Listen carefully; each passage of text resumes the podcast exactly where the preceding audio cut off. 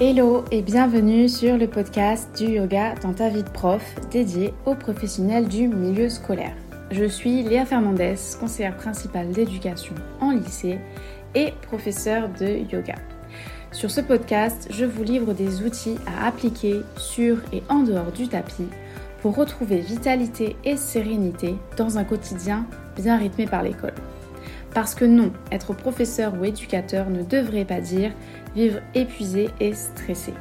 Un autre quotidien est possible pour nous, professionnels du milieu scolaire. Hello et bienvenue dans ce nouvel épisode. Avant d'aller dans le vif du sujet, je veux te faire un retour rapide sur le challenge 10 x 5 organisé il y a déjà deux semaines. Le concept c'était 10 minutes de yoga sur 5 jours et je peux te dire que c'était vraiment incroyable. Il y a eu plus de 48 inscriptions, donc 48 personnes prêtes à mettre du yoga dans leur vie. Et suite à ce challenge, j'ai reçu beaucoup de retours pour me dire qu'elles ont continué à pratiquer et qu'elles ont eu ce déclic-là. Donc vraiment bravo, je suis super fière et je voulais aussi dire ici merci de m'avoir fait confiance pour ce challenge. Et justement, suite à ces 5 jours de challenge, j'ai proposé aux participants d'aller plus loin avec le Starter Pack Zen à l'école. Donc je t'en parle aujourd'hui puisque ce sont les derniers jours pour euh, s'inscrire avec l'offre de lancement à moins de 50 euros et surtout un super bonus que j'ai ajouté euh, il y a quelques jours. Donc je mets toutes les infos dans la description de l'épisode pour pas euh, parler de cette offre trop longtemps ici puisque c'est pas le but. Mais voilà, il y a des choses qui sont en train de se mettre en place et ce sont de belles choses pour les filles du challenge et également pour moi parce que je suis super ravie de pouvoir les accompagner. Allez, on y va. Aujourd'hui, donc, on se retrouve pour le dixième épisode déjà. Et euh, pareil, je suis super reconnaissante parce que depuis le lancement du podcast, il a été écouté plus de 350 fois. Donc, un grand, un énorme merci d'être euh, là et d'être encore là aujourd'hui à m'écouter. Et justement, donc pour le sujet du jour, j'avais envie de vous parler des signes qui montrent qu'il est temps, justement, de mettre du yoga dans ta vie de prof. Les signes qui doivent te mettre la puce à l'oreille, qui doivent t'inciter au changement avant justement qu'il ne soit trop tard et que tu te sentes complètement épuisé, voire même que euh, bah, tu te demandes euh, si euh, tu devrais continuer et justement que tu te dises est-ce que tu ne devrais pas démissionner? Donc moi, je te parle de ça parce que c'est quelque chose que j'ai connu, comme je voulais un peu expliquer dans l'épisode d'introduction, donc dans le, tout premier épisode. Ce sentiment-là, c'est, je l'ai connu. Et c'est le yoga qui m'a clairement aidé dans cette période. Alors, avant de te donner les signes, je vais te demander si tu te reconnais dans cette situation. Tu es un ou une enseignante, plutôt une, puisque je m'adresse principalement à des femmes, donc tu es une enseignante investie. Tu cherches toujours de nouvelles possibilités pour intéresser tes élèves, pour t'adapter à leurs besoins au maximum. Ou bien euh, tu es aussi une éducatrice qui se préoccupe du bien-être de tes élèves.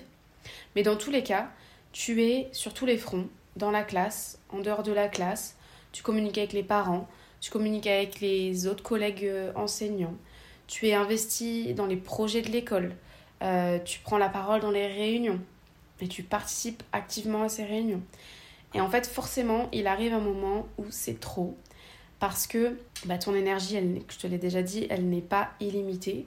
Mais c'est surtout que euh, tu te sens pressé de tous les côtés et tu as l'impression que le temps manque et que tu passes par exemple 90% bah, de ton temps chez toi euh, à travailler ou euh, tu as l'impression que quand tu rentres, bah, tu es complètement épuisé, tu es vidé par tes journées à l'école parce que tu as donné énormément.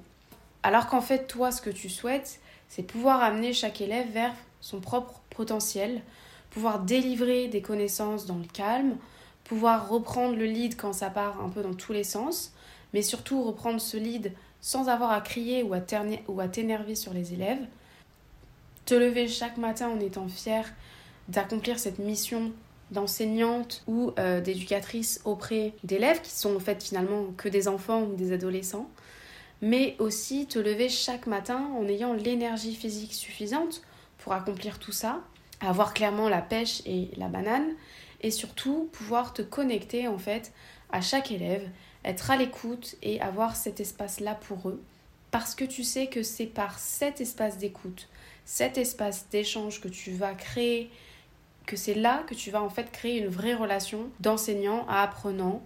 Et toi, tu as envie de créer tout ça, de vivre des journées comme ça. Et c'est bien normal parce que c'est un métier qui te tient à cœur. C'est un métier qui est à la fois fatigant, mais tu es passionné par ce métier. Alors, laisse-moi te dire que oui, c'est faisable et c'est possible d'en arriver là, à ce que tu souhaites. Mais il va falloir d'abord instaurer des outils concrets dans ton quotidien, des outils qui vont venir soutenir ton énergie et qui te permettent de relâcher la pression, de te donner de l'espace mental euh, pour faire le tri dans tes priorités, pour arrêter justement de t'éparpiller aussi, pour prendre du recul face à tout ce que tu vis avec les élèves et arrêter de prendre les choses trop à cœur. Parce que c'est un des revers euh, du métier passion, c'est ça. Que tu te crées un espace pour accueillir euh, tes émotions à toi, mais aussi, bah, je te l'ai dit, les émotions de tes élèves. Parce que sans euh, cet espace pour accueillir les émotions, c'est comme ça que toi, tu vas exploser sur les autres, malheureusement, ou que tu vas imploser en te rendant, par exemple, malade voire euh, en faisant un burn-out carrément. Donc, si tu te demandes si le yoga est fait pour toi, je vais te donner donc 5 signes qui te montrent qu'il faut commencer à agir. Le premier signe, c'est que tu aimes travailler avec les élèves, mais tu sens que ça te demande un niveau d'énergie que tu n'as pas, en tout cas que tu n'as plus. Et donc, tu te sens très vite épuisé. Et il est difficile d'être présente autant que tu aimerais pour ton entourage, et donc ce manque d'énergie te gâche la vie à l'école, mais aussi dans ta vie personnelle. Le deuxième signe, c'est celui où tu sens que tu passes beaucoup de temps à te comparer à ce que font les autres enseignants, notamment sur les réseaux.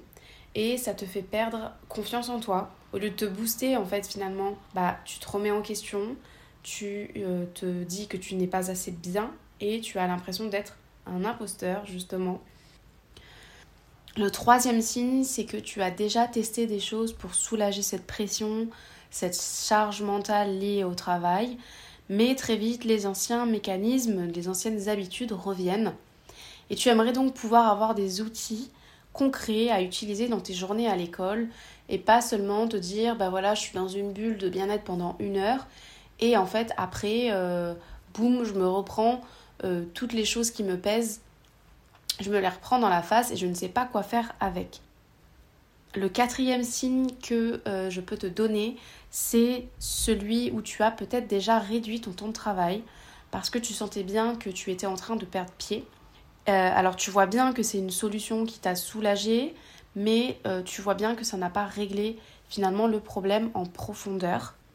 Et enfin, tu ne sais pas comment gérer tout ce que tu ressens entre le découragement face au manque de reconnaissance, au système en lui-même, et parfois les réactions des élèves ou des parents qui euh, clairement bah, découragent et démoralisent, mais à la fois tu es en, en tiraillé aussi avec cette envie de continuer à transmettre, de continuer à accompagner tes élèves, parce que tu aimes ce métier malgré tout.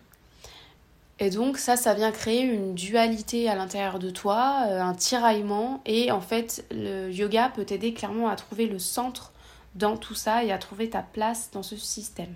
Voilà, donc c'était les 5 signes qui montrent qu'il est temps d'agir et de mettre du yoga dans ta vie de prof ou d'éducatrice pour enfin pouvoir accomplir ta mission de cœur auprès des élèves avec moins de stress et plus de joie. En tout cas, c'est ce en quoi je crois, c'est ce que moi j'ai vécu et c'est ce que je t'apprends dans le starter pack Zen à l'école où je te partage ma méthode yoga pour te sentir moins fatigué, plus détendu pour enfin mieux vivre tes journées à l'école. Je t'ai mis le lien dans ma bio comme je te l'ai dit tout à l'heure, alors n'hésite pas de cliquer, d'aller faire un tour dans la page de description. Et moi en tout cas, je te remercie de m'avoir écouté pour ces quelques minutes de podcast, un podcast plus court que d'habitude. Mais voilà, je pense que l'essentiel, le message est passé. Je te souhaite un excellent mercredi et je te dis à très bientôt.